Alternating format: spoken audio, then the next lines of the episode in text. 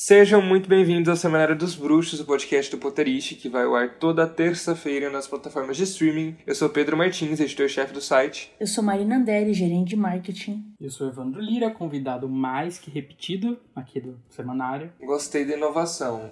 Houve Percebeu? Um aqui de incremento. É, exato. A pessoa pensou antes, né? Gostei da dedicação. Parabéns. Obrigado. Chegamos então, galera, ao último episódio de nossa temporada, da nossa terceira temporada, que é sobre Animais Fantásticos, os segredos de Dumbledore, uh, né, como diria Maria Fernanda Cândido, Dumbledore, que é um episódio também muito importante para o Semanário dos Bruxos, porque é uma grande novidade para ser anunciada ao fim do episódio, uma grande mudança para ser anunciada ao fim do episódio, então assim, vocês não vão sair daí, entendeu? Se vocês realmente são semanariers, vocês querem saber sobre o futuro do Semanário dos Bruxos. Nervoser. Vocês sabem o que é, gente? Eu fiquei sabendo já, me fofocaram. Eu não tô sabendo de nada. Curioso, vou ouvir até o final. é isso, gente. Roda a vinheta.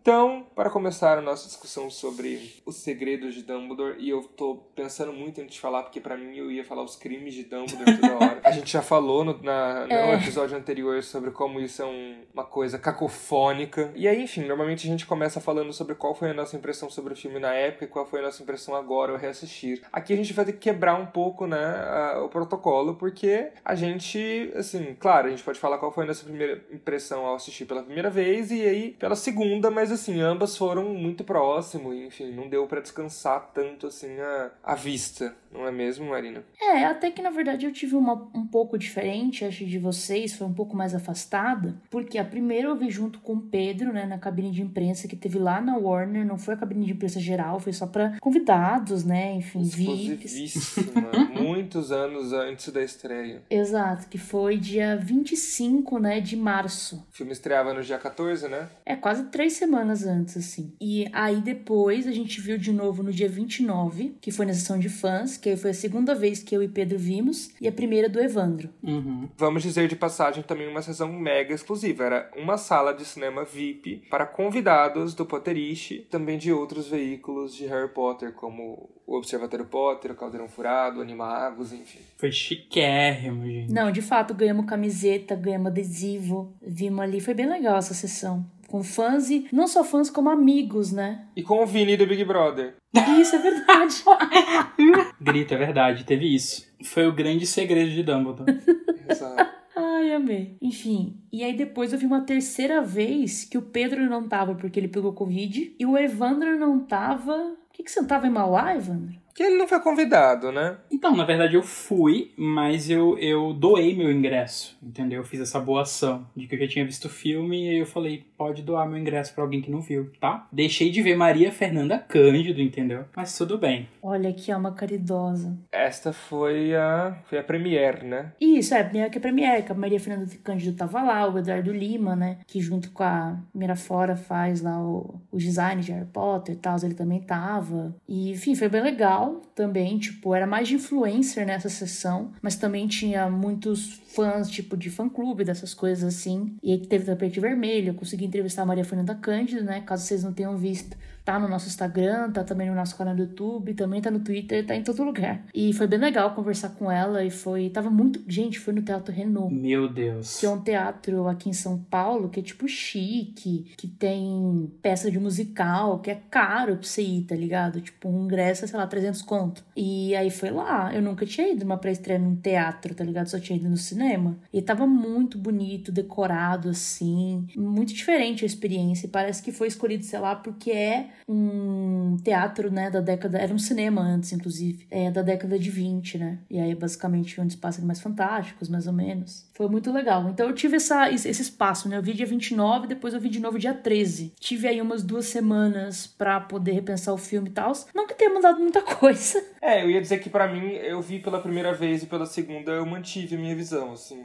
E Evandro, no caso, não viu duas vezes, né? É, eu vi, na verdade. Eu vi, eu vi um aqui em Recife, no caso, né? Ah, não sabia. Ah, entendi. Não sabia que você tinha ido ao cinema. Não, é, eu, eu fui até o cinema, eu né, tive que contribuir com, com a bilheteria do filme, tá? Diferente de certos, aqueles, né? É, nossa, eu não contribuí, de fato, não paguei nenhuma das vezes. É, eu contribuí porque eu não ia conseguir fazer o episódio se eu não tivesse visto de novo, sabe? Nossa, dedicação. Nossa, de fato, hein? Porque, enfim. Essa dedicação sua vai ser premiada, Evandro, ao final do episódio. Bom, eu mereço vários prêmios, né? O prêmio por ter doado meu ingresso pela boa ação, o prêmio de ter me dedicado, visto o filme de novo, e o prêmio por aguentar Pedro Martins aqui, né, por vários episódios. Próximo. Mas aí eu queria saber, por exemplo, o Evandro. Então, tipo assim, eu lembro que a primeira vez que você viu, você não curtiu muito o filme. E agora que você reviu, como é que foi? O que, que você sentiu? Ai, eu senti a mesmíssima coisa. Eu, eu acho que eu, na, na segunda vez, inclusive, foi até pior. Putz, triste. Ai, foi muito bom, gente. Evandro virando pra mim na sessão de fãs, a gente tava numa sala que tinha umas poltronona. Você ficava meio deitado até, né? VIP, né, amores? Exato. Eu tava dividindo a poltrona com o Evandro. Acabou o filme, ele virou pra mim e falou: que bobagem. Gente, mas assim, de verdade, eu acho que Que Bobagem resume muito o que é, que é esse filme e, e quando a gente para pra ver em retrospecto a saga Animais Fantásticos, né? Tipo assim, nossa, que grande perda de tempo. Nossa, mas é um tempo realmente, o tempo de Evandro é muito escasso, gente. Assim, não pode ver um filme, entendeu? Exatamente. Cara, mas assim, é engraçado porque é difícil ainda para mim entender o que esse filme significa. Eu acho, assim, diferente dos dois primeiros, que eu acho que a gente já tem uma visão muito mais clara, né? Já se passou muito tempo. Eu acho que esse ainda é difícil. Eu sinto que, tipo, apesar de eu ter revisto, né, e eu manter minha opinião, eu sinto que a opinião, ela ainda assim vai ser, vai ter um prazo de validade talvez mais curto, sabe? Volátil. É, volátil. Eu não sei como eu vou me sentir sobre esse filme daqui a tanto tempo, assim, porque atualmente eu realmente acho um. um... Uma bobagem. É, uma bobagem. Tipo assim, nossa, sério que, que é isso, sabe? Que vocês me fazem passar por, por esses dois filmes, né, e super complicados, e aí vocês me entregam isso, tipo assim, jura, tipo, é só isso, é sério, sabe? Tipo assim, eu, eu sinto que esse filme, ele é diferente talvez dos outros, né, principalmente do segundo, que você sai até um pouco meio puto, esse filme você sai, tipo, really? Sabe, tipo, jura? Traduzindo. É, exato. Traduzindo, gente, o Evandro não gostou. Não, Marina, e você? não gostei. É, então, é que tipo, eu entendo a frustração do Evandro e eu me, eu acho que eu passo um pano pro filme. Essa é a verdade, se eu for sincera comigo mesma, sabe? Se eu encarar isso aqui como terapia. Porque, tipo assim, é um filme que enquanto eu vejo, ele me entretém. Acho que diferente do primeiro e do segundo, que eu acho meio chatos, esse terceiro eu acho legal. Eu acho que tem umas cenas de ação muito boas. Eu acho que a história, enquanto ela tá acontecendo, ela realmente me envolve. Então, para mim, tem um ponto a mais por causa disso. E também porque eu acho que ele vem de uma tarefa complicada, que é tentar fazer alguma coisa com o segundo. Não tô dizendo que ele tomou a escolha certa, que foi ignorar. É. Mas eu acho que ele vem, ele tem uma tarefa difícil a cumprir. E eu acho que eles fizeram o que deu para fazer. Não sei. Aí eu, eu, eu fico um pouco, tipo, mais isso, assim. Eu acho que, tipo, ah, pensando nas cartas que tinha, acho que foi uma boa mão, sabe? Não sei porque eu fiz paralelo de carta, mas tudo bem. Não, eu compartilho um pouco da visão é, da Marina, assim, sabe? Eu acho que eu, eu tenho a impressão de que o primeiro filme é muito chato para mim de ver, assim, em retrospecto. Então, assim, pra ver pro podcast eu achei chato. O segundo filme eu achei chato. E assim, eu, eu achei chato já esses dois filmes logo na segunda vez que eu assisti cada um deles, sabe? Então, na segunda vez que eu vi cada um, eu já achei ele chato. Este não, assim. Nas duas vezes que eu vi até agora, eu achei, de novo, ele divertido, sabe? Ele me entretém. Ele é legal de assistir. E a gente vai discutir o porquê, inclusive. Marina já deu um, um, um, né, um pequeno spoiler, que as cenas de ação, de ação são muito legais, enfim.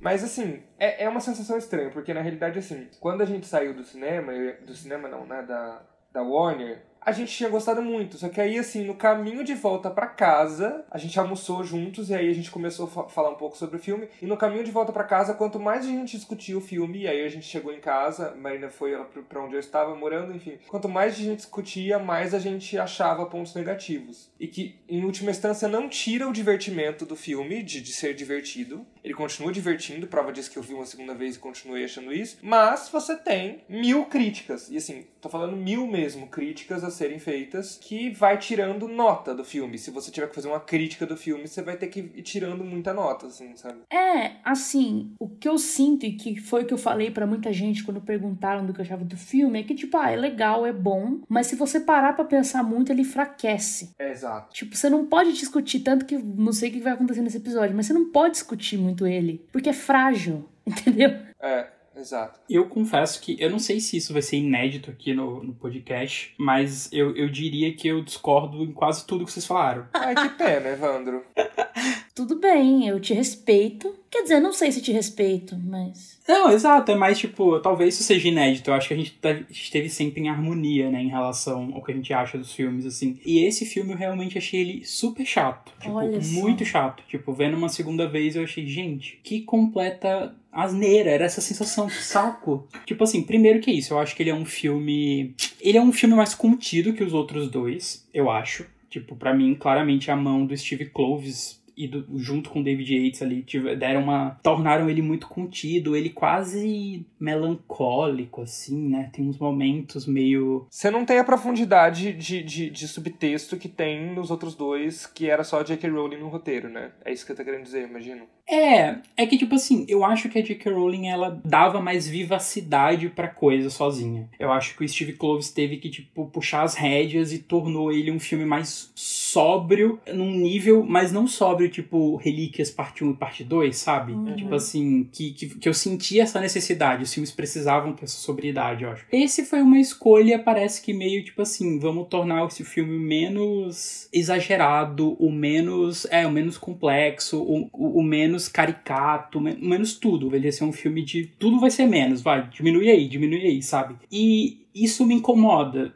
Até da segunda vez me incomodou mais. Eu acho que também porque eu já sabia o que acontecia, né? Sim, eu acho que é por isso que eu acho que eu passo pano, entendeu? Porque, tipo, eu concordo com isso que você tá falando e que isso não beneficia o filme em várias instâncias, né? Mas, tipo, eu acho que era o que dava, entendeu? Entendi. Uhum. Entendi. Não, justo. E aí, tipo, né, dando até um contexto pra quem não sabe, o Animais Fantásticos Onde Habitam e Animais Fantásticos Os Crimes de Grindelwald, o roteiro é assinado só pela J.K. Rowling. Esse, o Steve Kloves, que é roteirista de todos os filmes de Harry Potter, menos Jardim da Fênix, entrou junto. Então o roteiro é dos dois. Inclusive nos créditos tá tipo assim: roteiro de Steve Kloves e J.K. Rowling, baseado em um roteiro de J.K. Rowling. Então o provável é que é isso. Ela tinha um roteiro pronto e aí ele entrou e modificou. Nem sei se ela participou da modificação, inclusive. Eu acho que ela não participou de nada, hein? Eu tenho esse sentimento. Acho que ela aprovou eventualmente só. É, eu acho que ela tem que aprovar. Pediu uma mudança aqui, uma mudança ali, mas.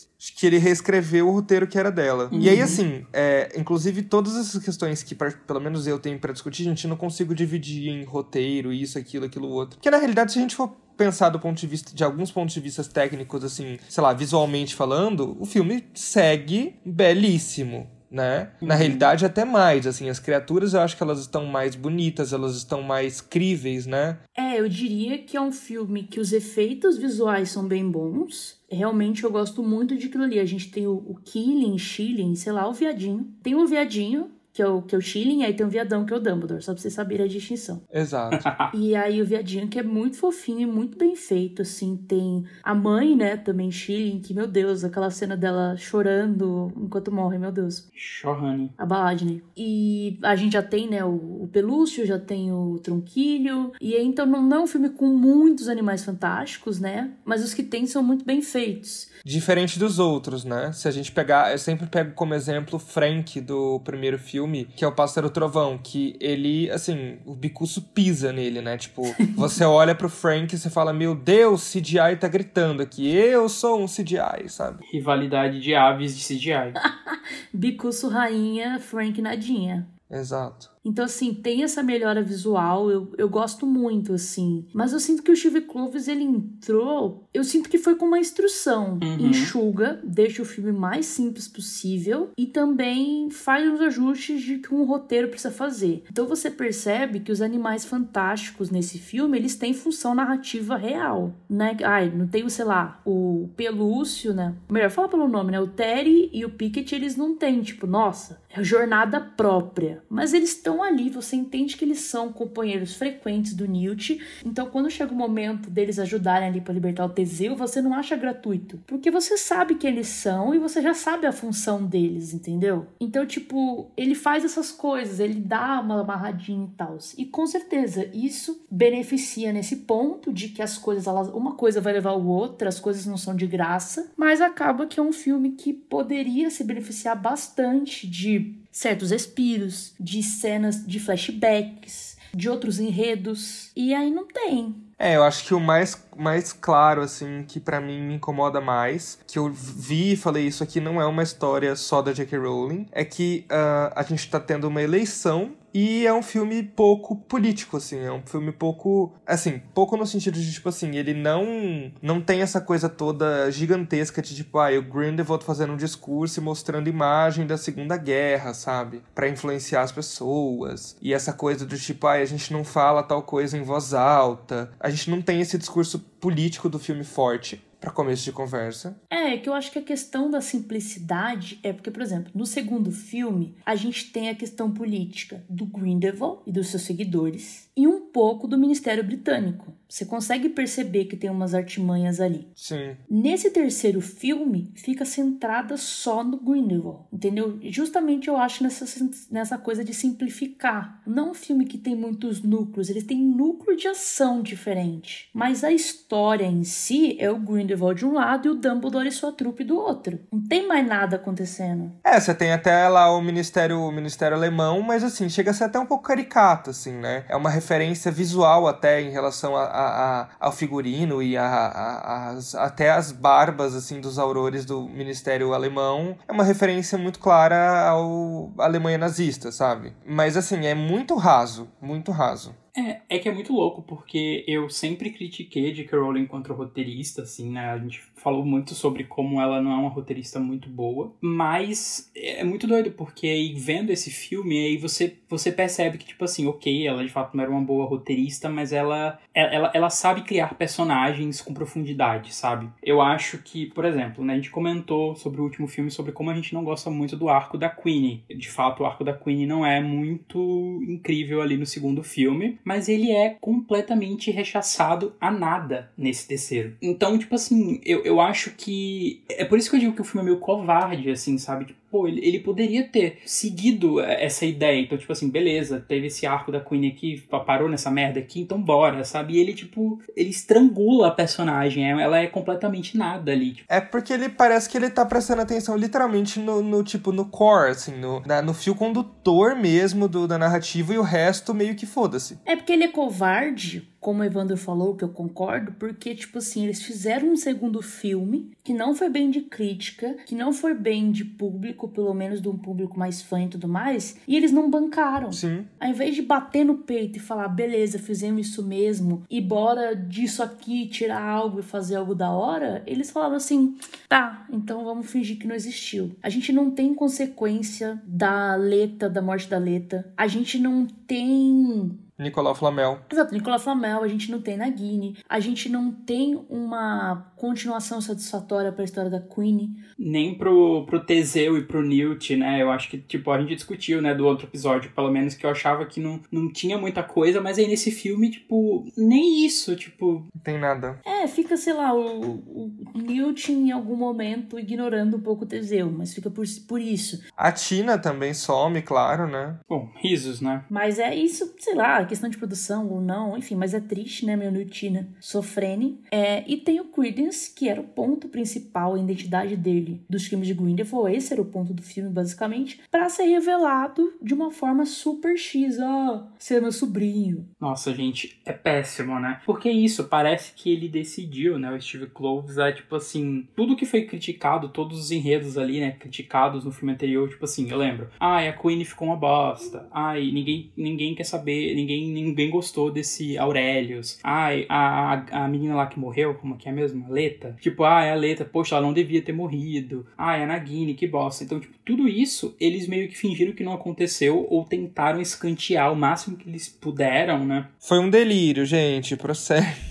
É, exato. Tipo, nossa, é muito esquisito, sabe? E isso fica evidente, assim, sabe? E aí eles criam um problema muito maior, porque aí quer dizer que eles desperdiçaram um filme. Sim, sim. Não, é, a sensação é que você pular o segundo filme, tá tudo bem. Você pode ir do primeiro pro terceiro. Ah, tanto que eles explicam tudo o que aconteceu, né? No início do Nossa. filme. É, na realidade, você não precisa nem do primeiro pro terceiro, você pode começar no terceiro. Gente, assim, eu lembro que eu e a Marina assistindo juntos, né? Tava em meia hora de filme, eu virei pra ela e falei, nossa, tipo assim, toda, esse, toda essa meia hora foi apenas pra explicar. Tipo assim, é um filme extremamente expositivo. Não, sim. Eu, eu falei isso pra Marina também quando, quando a gente tava assistindo naquela cena que a Eulalie chega no, na padaria do Jacob, né? E aí é uma cena engraçadinha e tudo mais do Jacob, porque, enfim, o, o Dan Fogler segura isso, pelo menos, né? É, mas é basicamente, e é de um jeito, inclusive, tipo assim, e blá blá blá blá blá, blá, e tipo, ela começa a falar a atriz tudo muito rápido, fica chato, porque, enfim, pra quem já sabe, fica chato, porque fica repetitivo mesmo assim. Mas eles pensaram, né? Vamos fazer rápido, pra não incomodar quem já sabe. Fica chato do mesmo jeito. Pra quem não sabe, eu acho que tá rápido demais. Enfim, é horrível. É simplesmente horrível. É, é que pelo menos essa parte, tipo assim, de fato eu entendo que foi, é- é- essa, esse momento é parte desse grande problema de ser expositivo, mas pelo menos é isso, né? Ela tá, na teoria, brincando, né? Pra ser uma piada, eu acho. Enquanto, tipo, toda essa meia hora, eles estão, tipo, em Hogwarts tem, tem momentos positivos, no trem, quando eles estão juntos, tem momentos positivos, no Jacob tem momentos positivos. Tipo, o Credence com o, Grindelwald também. É, né? A Queenie, né, na verdade, fala, né? Quem eu, eu o Credence fala, tipo, meio que quem eu sou, o que eu acho, sei lá. E ela repete. Aquela, aquele momento em Numengard, né? Uhum. E aí ele explica onde, onde as coisas meio que terminaram, assim, né? É muito doido. Engraçado que a única coisa que eles não explicam é exatamente a coisa que eu lembro que na hora eu fiquei, pera, mas o que que tá acontecendo mesmo? Que é o Yusuf Kama. Tipo assim, é o... é a única coisa que não é explicada direito. Tipo assim, ele é a única coisa que eles não fazem uma grande... Que surgiu do nada e continua. E que tem cara de que vai ser ignorado no próximo filme, né? Tem cara de que não vai virar porra nenhuma no próximo filme. Pô, não devia ter virado nem nesse, né? Considerando que, tipo, eles ignoraram tantas coisas, por que, que não ignoraram esse cara que de fato tipo, é super X, sabe? É porque o ator tava disponível pra gravar, aparentemente, né? É. Gente, e ele tá, a gente falou no episódio passado sobre como o Zefcom é chato. Nossa, E ele aí é ele chato. tá mais chato ainda, velho. Sem carisma nenhum. Que cara chato, mano. E sem ponto. Não, pois é. Se as pessoas criticam a Gina, né? Imagina Yusuf Kama, assim, sabe? Cada franquia tem a Gina que merece, né, galera? Meu Deus, gente. Não, e eu acho que essa coisa de simplificação, voltando até um pouquinho do que eu tava falando, essa questão da, da política, né? Tem esse lado que simplesmente não tem subtexto, que não, não tem nada, que é fraco, que é. Enfim. Mas tem o lado que me incomoda real pra este filme, até pra um, pra um filme simples, que é. A gente sabe, por exemplo, que tá acontecendo uma eleição. A gente sabe que tem muitos apoiadores do Grindelwald, porque eles pegam ele no colo, porque eles gritam, porque eles lançam os verdes pra cima. Nossa, gente, rapidinho. No momento em que eles pegam o Grindelwald lá no, no colo, sei lá, enfim, e aí o Mads Mikkelsen assim, sobe a escada com o cabelo todo desarrumado. Ah, a gente entende Dumbledore, sabe? É rápida a mudança de expressão, né? Porque nos outros filmes eu tava tipo assim, nossa, Dumbledore, que você estava na cabeça, né? Aí agora, nossa, o Dumbledore arrasou, hein? A gente não te culpa, amiga. Quem nunca? É, não, agora mudou completamente, exatamente. E é isso que assim, a gente sabe que ele tem muitos apoiadores, a gente sabe que a Vicência tem muitos apoiadores, e a gente sabe que o Liu Tao. Por que, que a Vicência tem mais apoiadores do que o Liu Tao? É só porque talvez, enfim, a produção achou que é legal agradar brasileiros?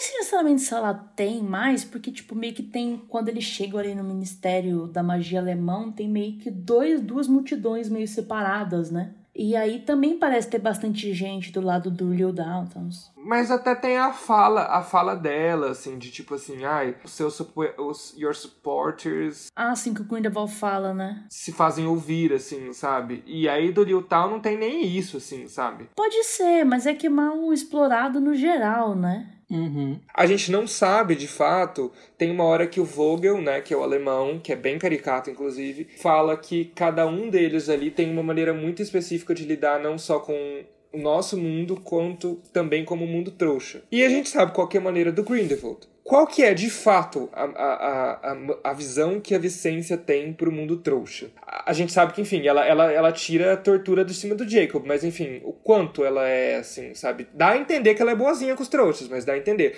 E o, e o chinês? Qual que é a visão deles pros trouxas? A gente não sabe. É, e também, assim, eu acho que... Eu entrevistei, né, a Maria Fernanda Cândido e tal, e eu perguntei para ela sobre a Vicência, tipo, o que que você tinha para se preparar e tal, justamente tentando caçar mais sobre a Vicência, né? Porque a gente não.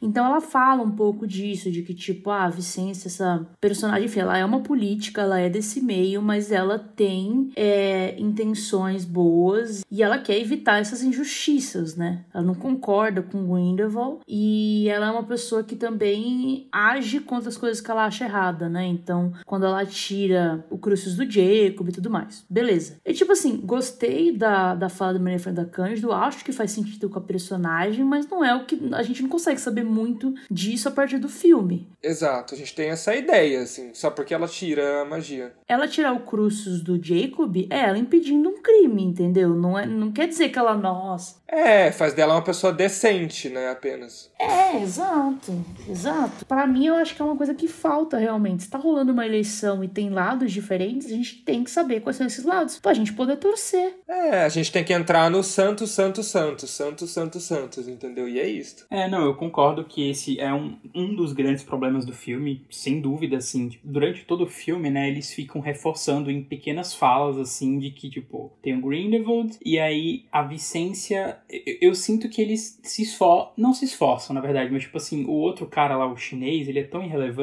porque, tipo, ele nem quase é citado, né? Tipo, quase não, não. Eu acho que se. Ele não tem nenhum close no rosto dele, eu acho que ele só aparece do lado de alguém, tipo assim. Enquanto a, a Vicência tem alguns momentos que tem um close ou outro, né? Algum personagem cita ela, a gente vê o Santos, Santos, Santos. Tipo assim, acho que eles acham que você compra muito fácil, né? Tipo assim, ok, a Vicência é uma oposição ao Grindelwald. Eu sinto que eles acham que a gente vai comprar isso, mas na verdade não dá para comprar, porque eu de fato só entendi que ela era uma pessoa decente quando ela tira o cruci do Jacob. Até então eu não tinha entendido qual era dela. Eu não entendi se, tipo, ó, oh, será que no, no, fim das contas a Vicência é uma filha da puta? Ou na verdade não? Ou, ou não dá para saber. Eu me questionei isso durante o filme, sabe? Pô, tá, mas essa moça aí, e aí? Ela só é bela, é isso? É, a Maria Fernanda Cândido é belíssima, né? Ela tá de parabéns. Ela é, enfim, uma grande atriz, né? Ela dá duas, as duas falas que ela dá, ou uma. Duas? Uma. É, ela fala um thank you meio abafado. Isso, ela fala thank you, exato. Depois ela fala as are yours, Grindelwald, alguma coisa assim. Exato.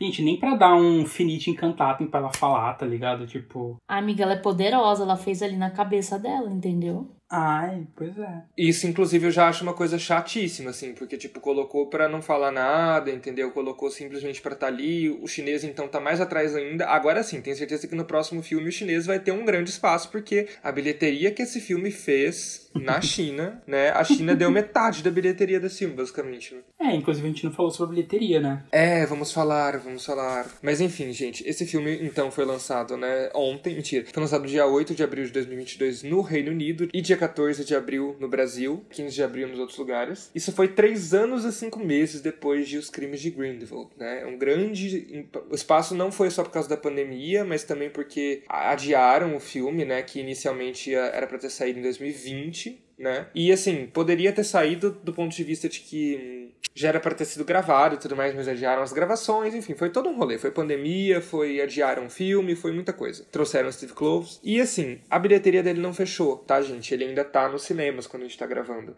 Só que assim, hoje já é dia 19 de maio de 2022. Então, assim, tá próximo para fechar, assim. As últimas semanas, assim, não vão mudar muita coisa. É, e é bom lembrar também que dia 30 de maio entra em certos serviços de streaming. Então, também a probabilidade de, de ter uma grande bilheteria depois disso, tipo, por que, que você vai ver no cinema? Você pode ver em casa, né? Exato. Então, mas o número, né? 379,3 milhões de dólares. Ele não vai fechar nem com, com 400 creio eu. É. A gente sabe, inclusive, que o filme foi muito bem no Brasil, é, manteve os, os, bons números do, do primeiro e do segundo, que o segundo também foi muito bem no Brasil, esse foi muito bem no Brasil. Acho que, assim, dos países estrangeiros, o Brasil deve ter sido um dos melhores, se não o melhor, assim, sabe? Tirando a China. É, então, os brasileiros aí estão de parabéns. O resto do mundo não tá, porque o resto do mundo não quis ver, principalmente os Estados Unidos. É, os Estados Unidos não comprou a ideia, assim, do, do Animais Fantásticos, enfim. E eu acho importante essa questão da bilheteria, porque, assim, a gente tem a pandemia a considerar, mas mais ou menos. Eu acho que nesse ponto de como estão as coisas, de como está o funcionamento do cinema, que tá tudo 100%, etc., é mais uma desculpa que podem usar. Mas, tipo assim, a gente teve em dezembro Homem-Aranha, que fez mais de bilhão. A gente teve Doutor Estranho, né,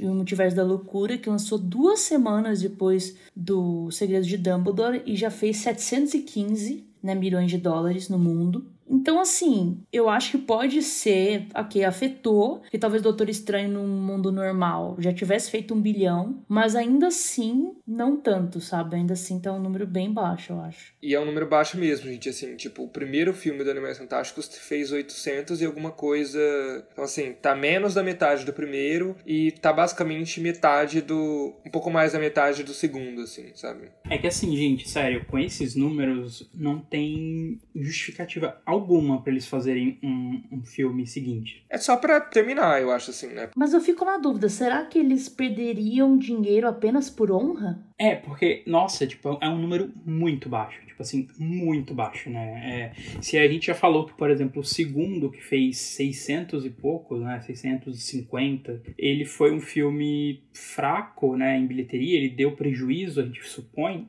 Imagina esse. Tipo, realmente, assim, foi muito ruim mesmo. 90 milhões apenas dos Estados Unidos, sabe? Assustador. O complicado é os Estados Unidos, né, cara? Os Estados Unidos não comprou a ideia, fodeu. É. É, tipo, eu acho que os Estados Unidos é, um, é, é, super importante, assim, de fato. Mas assim. Mas nem o Reino Unido comprou muito, né? É, o, não dá para dizer nem que, tipo, o mundo comprou, sabe? Tipo assim, fez uma bilheteria melhor internacionalmente do que nos Estados Unidos. Mas assim, também não foi realmente uma coisa muito impressionante em lugar nenhum, né? Assim. Tipo. É. E aí, gente, esse filme ele teve 47% de aprovação no Rotten Tomatoes, que é um, é um pouquinho mais do que o segundo, talvez. Sim, o segundo foi 30 e poucos. Exato. É. Ele tem 55 de 100 no Metacritic, que é o outro agregador de críticas, né, da crítica especializada, e ele tem B+ no Cinema Score, que leva em consideração a pesquisa de público. Então, o público de modo geral tende a gostar mais do que a crítica. Sim, mas é o mesmo B+ é o mesmo, né, que os Crimes de Grindelwald, e aí são os dois únicos filmes, né, da do franquia Mundo Bruxo a serem abaixo de A, né? Exato. Voltando pro filme, eu queria comentar duas coisas que eu gosto muito do filme. Eu queria ver se vocês concordam, vou falar uma a uma. A primeira é o Dumbledore e a relação dele com Grindelwald. Eu, assim, realmente, um dos motivos que eu tenho para criticar o segredo de Dumbledore é que me fez ter empatia pelo Dumbledore, entendeu? Isso eu não admito.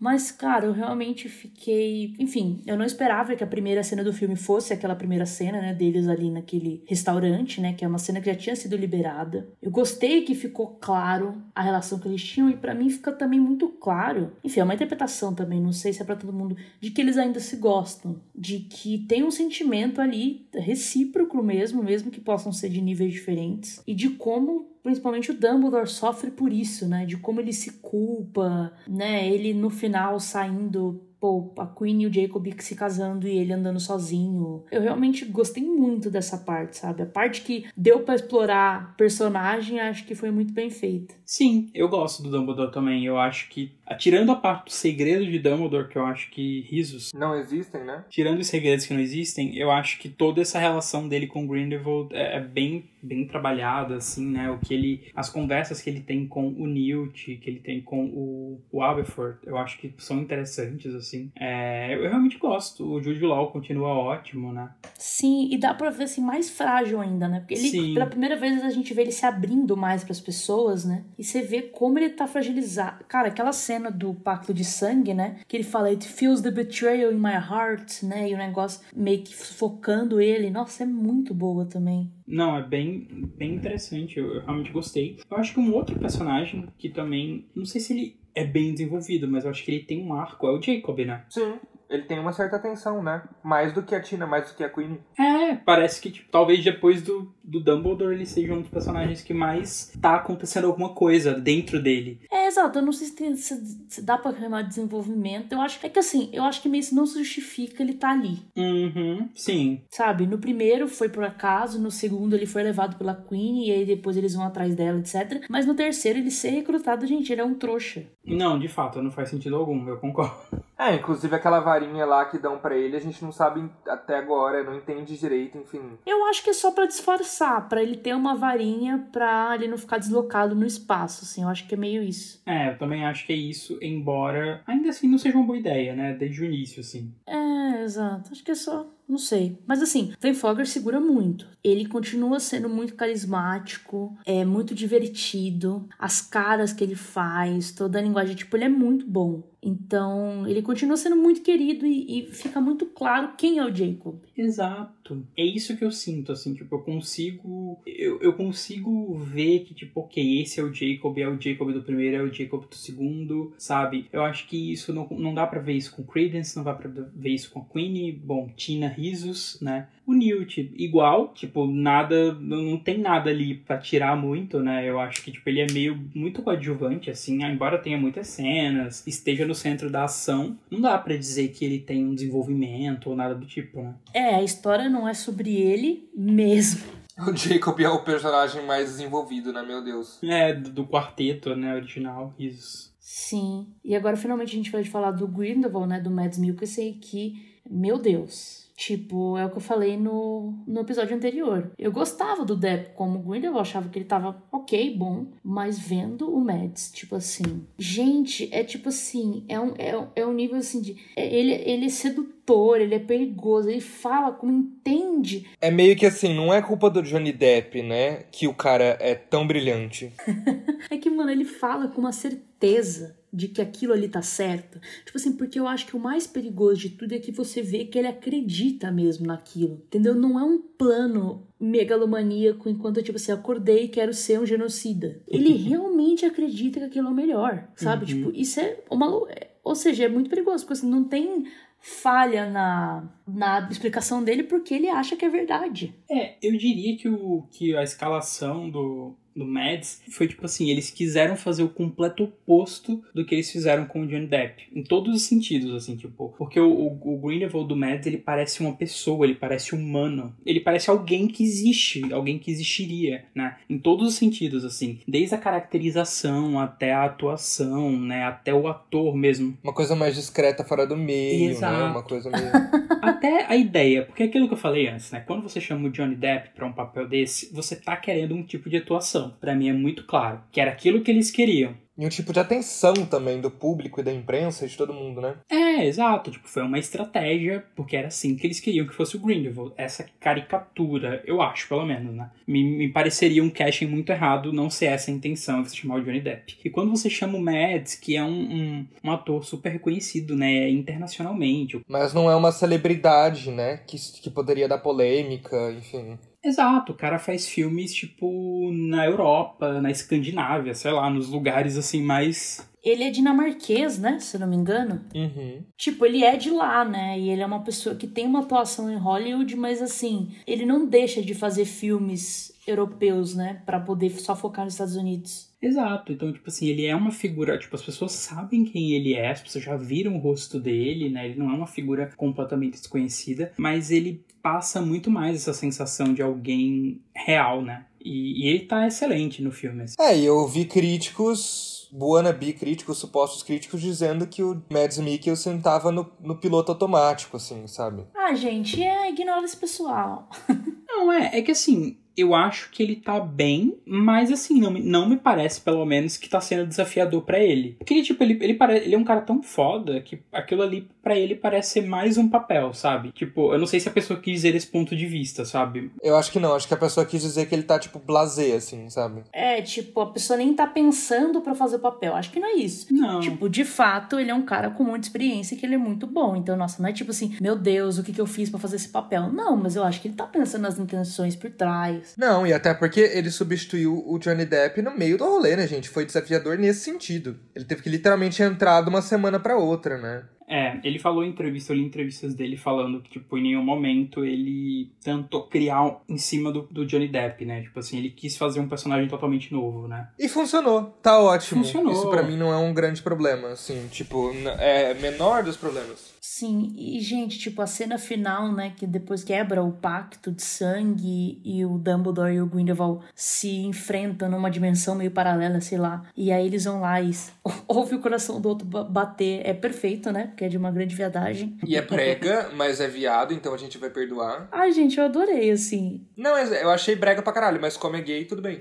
Exato. E ele, tipo assim, o Grindelwald falando assim, quem que vai te amar agora, Dumbledore? Mas ele fala isso, assim, tipo, é uma ameaça ameaça, mas também um pouco de desespero, sabe? Assim, de tipo, agora não tem mais como voltar. Antes a gente pelo menos não podia se enfrentar, né?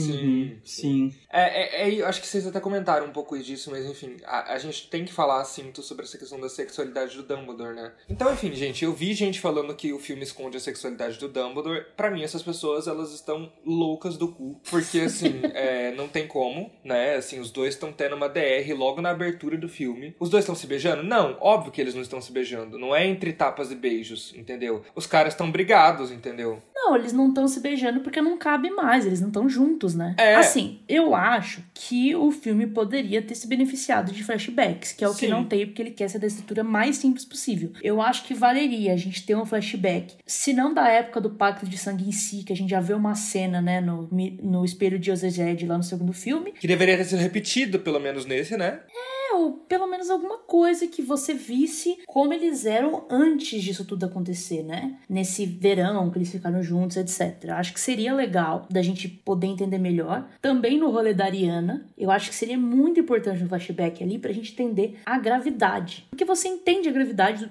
com o Dumbledore falando, mas não é a mesma coisa de você ver. É, acho que volta um pouco naquela questão de que o Evandro tinha falado, né? Do filme expositivo. Então, isso também eu lembro que me incomodou, porque eu falei, mano, eles vão colocar o Dumbledore pra contar como foi o rolê, que é uma coisa que a gente já sabe, a gente sabe disso dos livros. E não vão mostrar o rolê, ou seja, eles estão quebrando a regra da dramaturgia, assim, de que você não conta, você mostra. É, assim, eu realmente eu acho que foi pra essa instrução. Eu realmente acho que foi uma coisa, tipo assim, o estúdio foi lá e mandou o Clovis fazer as coisas. Eu não acho que o Clovis em si, por mais que eu ache que ele tem seus problemas como roteirista, eu não acho que ele sozinho tomaria essa decisão, sabe? Aham. Acho que foi, ele foi instruído e foi o que ele fez. Mas de fato, cara, tipo assim, perde o impacto de algumas coisas por causa disso. Eu ainda assim gosto muito do rolê do Dumbledore do Grindelwald, mas podia ter uma ceninha. Dito isso, eu não acho que o filme esconde de forma alguma, gente, pelo amor de Deus. A primeira cena, a primeira cena ele fala que era apaixonado pelo Grindelwald. Pô, não tem, assim, é realmente. O que, que você tá querendo, cara? Não, gente, é isso, assim. Primeira cena, ao abre do filme, ele, o Dumbledore falando que era apaixonado pelo, pelo Grindelwald.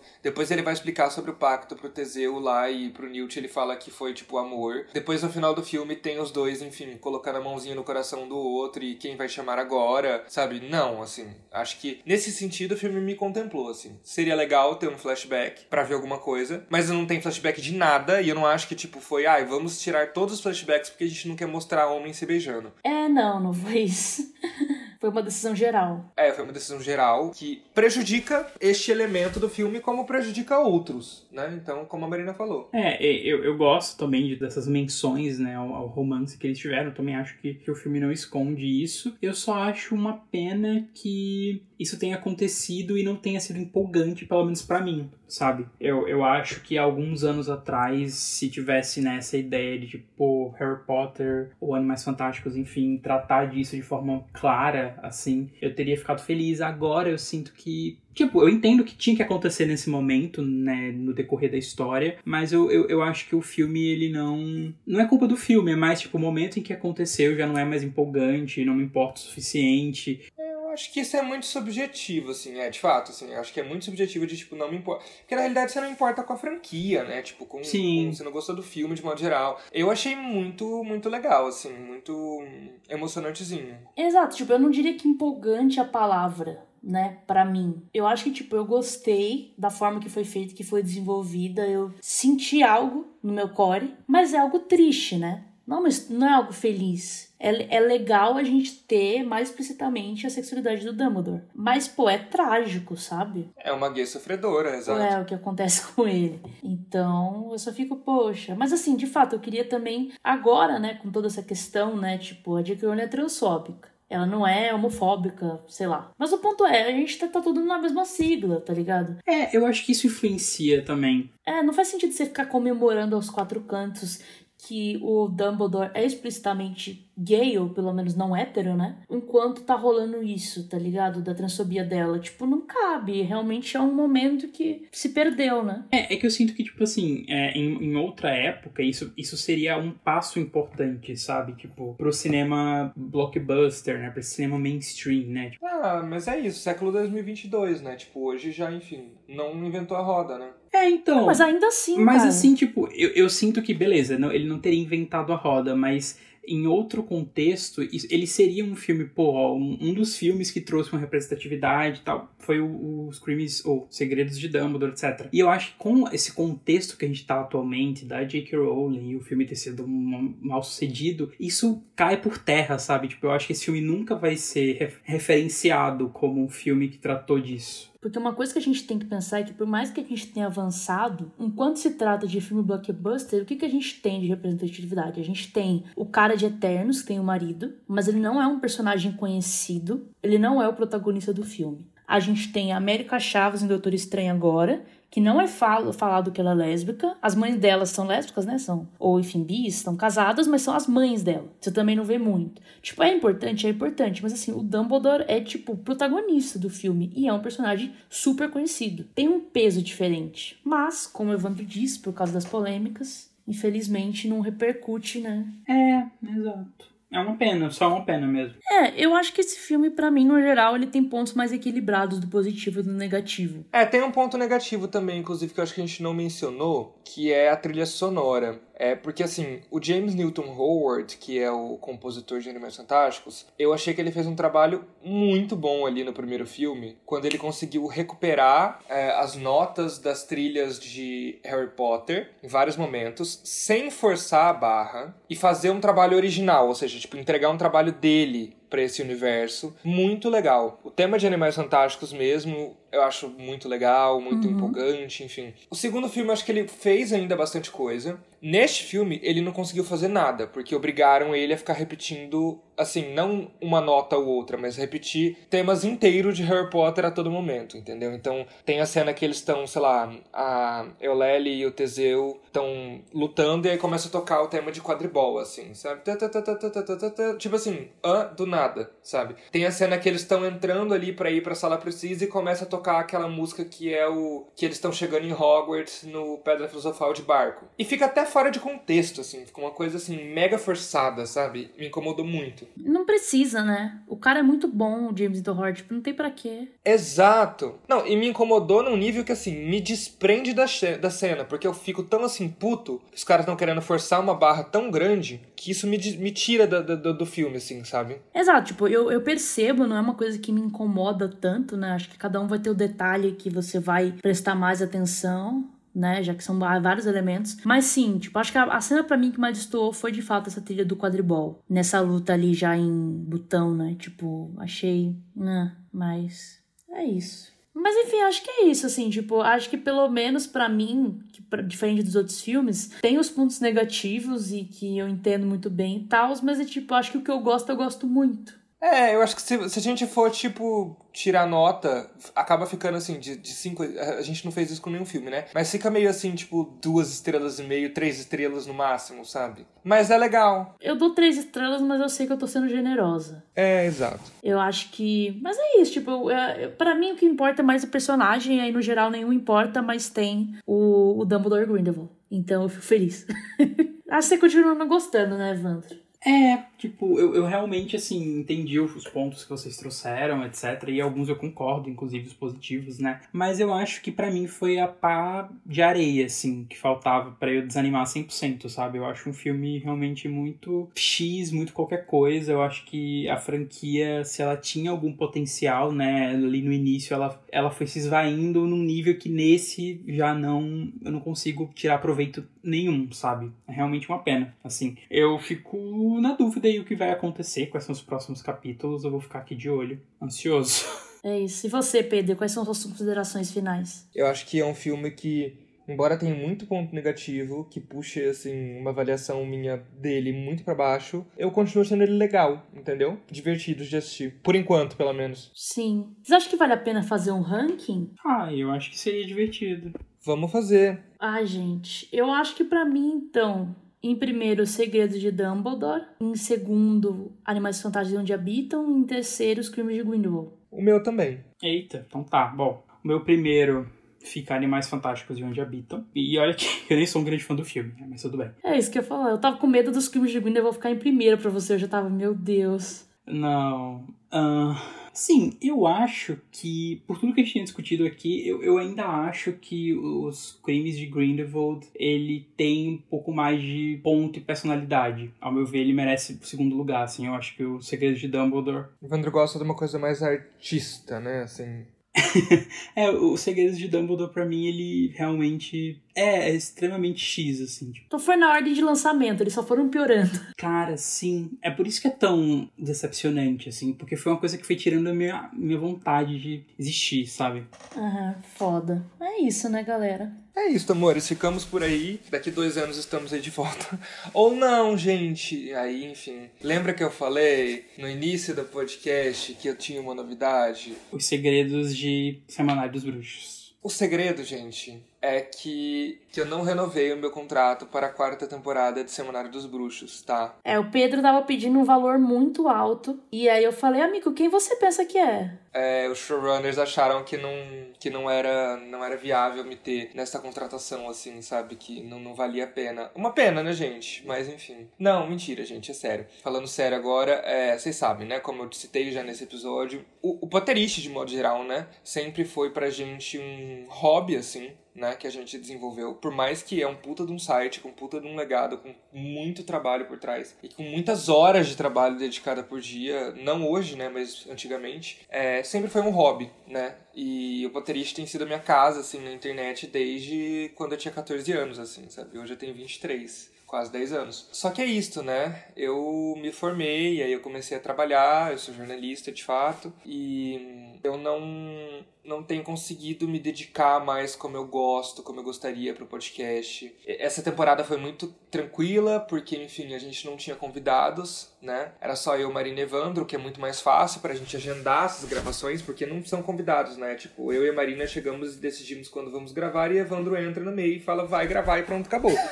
é exatamente assim, tá, gente? Ele fica, tipo, no cativeiro da CIA, tá ligado? Assim. Exato, exato. É. E aí, enfim, com convidados é muito mais difícil, né? E aí tem que, assim, a gente não faz pauta para esses episódios que a gente tá reassistindo, né? É simplesmente a gente vai comentando, discutindo, enfim. E mesmo assim eu tive dificuldade para conseguir dar conta de gravar, dar conta de revisar as edições, né? Que não sou nem, nem eu que edito, eu só reviso as edições. E aí, enfim, para eu fazer uma coisa que eu não consegui me dedicar de fato, não vale a pena para mim, assim, sabe? Então, significa que eu não estarei mais na próxima temporada em todos os episódios, porque vai ter alguns episódios em que eu possa aparecer. Fica aí a dúvida.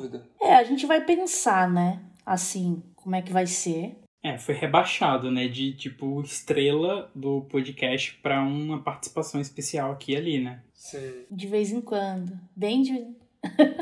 Mas falando sério, assim, enfim, eu e o Pedro, né, que a gente idealizou esse podcast, que há anos que a gente queria fazer, e aí foi, botou em, em prática e tal, e ele sempre foi um colaborador incrível, assim, sempre foi muito bom trabalhar com o Pedro, porque eu acho que a gente se equilibra muito bem, sabe? Umas coisas que um não faz muito bem, o outro puxa e vai dando certo e tal. Então, realmente vai ser muito diferente o semanário sem ele por aqui. Mas também a gente entende que tudo tem uma fase e que, né, às vezes vezes a gente realmente, tipo, precisa saber o momento de, tipo, ah, não tô mais dando conta, tenho outras prioridades e aí tudo bem. Sempre é isso que o assunto a gente achar pertinente, né? Vou chamar ele e tudo mais. Inclusive, eu já tô falando a gente, né? Eu nunca consigo falar no singular quando eu tô falando do Potterish. Mas é isso, amigo. Muito obrigado por essas três temporadas incríveis. Que homem, esse apresentador.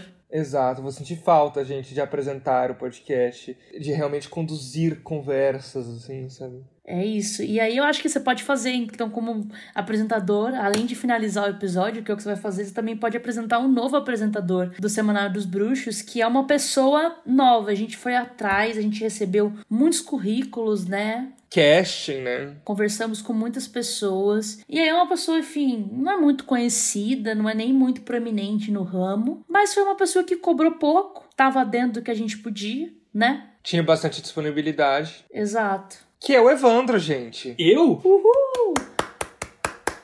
É, Evandro Lira, tá, gente? Naqueles não. Outro Evandro. É, amigo, a gente tá te convidando agora que você passou na seleção. Gente, é, tipo, é, é, é surpresa, assim, é tipo, pra que eu não possa rejeitar, né, assim, porque, tipo, não tem como eu fugir, né, a partir do momento em que você tá. Sabe aquele dia que eu falei assim, assina aqui pra mim isso aqui, que é pra. Ah. Entendeu? Era isso. Agora Era o faz contrato sentido. que você não tava Entendi. sabendo. Era o seu casting call. E aí, Evandro vai saltar de convidado repetido pra apresentador. É, a gente vai ver exatamente como é que vai ser, né? A nova dinâmica, a gente ainda não conversou. Não, mas assim, é, bom, falando sério também, né, eu, eu, eu queria dizer que eu quase chorei, tá, em toda essa, em toda essa interação aqui de vocês. O Evandro sempre quase chora, né? Quando tem as coisas. Mas nunca chora de fato. É, eu nunca choro de fato. É, é verdade. Mas assim, de verdade, eu, eu gosto muito do semanário, tipo, eu ouço real, assim. Inclusive aquele episódio lá dos 50, do episódio 50, né, que todo mundo mandou mensagem falando sobre sua experiência com o podcast. Eu realmente fiquei muito abalado, assim, tipo, cada mensagem foda, pensando, tipo, pô, que legal que esses meus amigos fazem, sabe? Tipo, Eles realmente tocam as pessoas, eles fazem diferença no dia a dia delas. Eu acho isso foda, né? Eu sei que o Potterish sempre fez isso. Tipo, eu tenho essa noção, mas eu acho que ver as pessoas falando, né? Ouvir as pessoas falando foi muito forte pra mim. E quando eu venho, né, fazer esses episódios aqui é puramente porque eu, eu gosto muito do Potterish, gosto muito de Harry Potter, gosto muito de vocês dois, então é uma coisa muito que, que, não, que é muito prazeroso pra mim. Né? Então, quando eu recebi essa notícia, eu fiquei muito revoltado porque eu não queria que o Pedro deixasse o episódio, o podcast. Tipo, isso é verdade, vocês podem confirmar. É verdade. Eu, eu realmente não, não apoiei em nenhum momento essa ideia e continuo não apoiando, entendeu? Eu não gosto dessa conversa de que, ai, tenho que me dedicar a outras coisas, não sei o quê. Egoísta.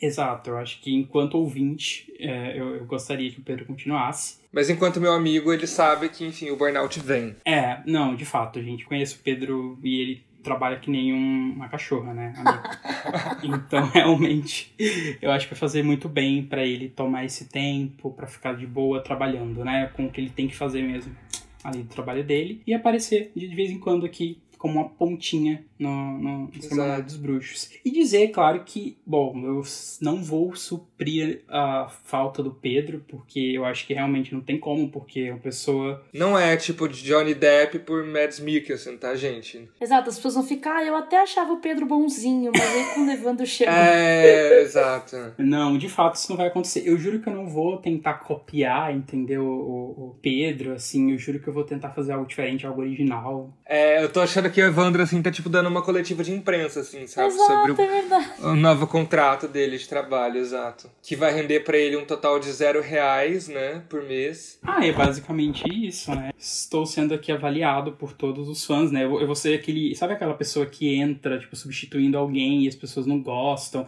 Ele vai ter que se provar, toda essa narrativa. Ai, tipo, tem um cúmplice do resgate, que era a Belinda, e depois saiu a Belinda e ficou Isso. uma outras. Exatamente. Então eu acho que vai ser um, um rolê difícil pra mim, tá?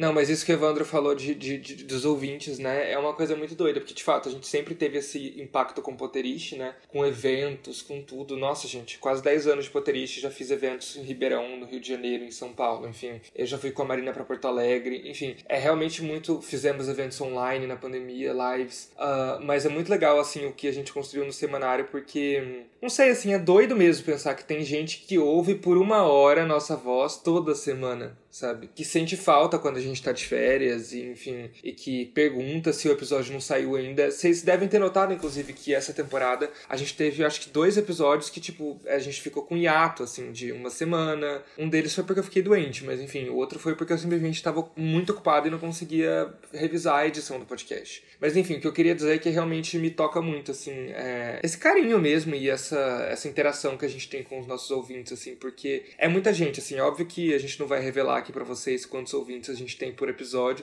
que são dados sigilosíssimos, mas é muita gente, assim, mesmo, são muitas... Muitas e muitas. Muitas e muitas, exato, é, algumas milhares de pessoas. Então, de fato, é, é do caralho, assim, sabe? Ah, gente, é isso. Bem assim, também, né? Também que tem tá ouvindo, tá meio preocupado, né? Enfim, a gente, a nossa ideia realmente essa temporada foi trazer o Evandro como um, um convidado fixo, não só porque era mais fácil da gente coordenar com ele, já que ele é nosso amigo, o Evandro mora comigo, etc. Mas também pra gente poder fazer essa introdução, né? Por mais que ele já tivesse participado de outros episódios, para vocês terem aí pô, 11 episódios direto dele, enfim, participando, vocês conhecerem animais, já se acostumarem, né? Enfim, Evandro é um dos meus melhores amigos. Mentira, ele é meu melhor amigo. E. E então, tipo, a gente também tem muito costume de trabalhar. Ele, ele já participa do semanário de um jeito, porque eu sempre tô enchendo o saco dele, né? Falando, ah, a gente tá pensando nesse tema, nessa coisa, não sei o quê. Ele sempre tá sabendo, já participa de alguma forma. Ele faz parte da sala do roteiro. Exato. Então, a gente vai, enfim, sentar para organizar mais, né? E vamos também tirar umas fériasinhas agora para poder organizar essa nova temporada com esse novo casting, né? E aí o plano é que a gente vote em julho. Não sei ainda a data, mas obviamente só vocês ficarem de olho nas redes sociais e também se você segue a gente no streaming que você ouve, né? Provavelmente deve te mostrar quando tiver um episódio novo. Então é isso, não é o fim do podcast, é uma mudança grande, mas é uma mudança e aí vamos continuar e temos muita coisa para falar ainda. Tem coisa bem polêmica, inclusive, que eu e o Evandro a gente já planejou, né, Evandro? Ai, eu tô ansioso. Olha, gente, eu estou ansiosíssimo, porque eu não estou sabendo de nada, sabe? Eu vou participar disso como ouvinte, sabe, gente? E aí, quando eu fizer, assim, sei lá, o episódio 75, o episódio 100, sei lá, eu vou mandar um áudio pro Semanário dos Bruxos, assim, sabe?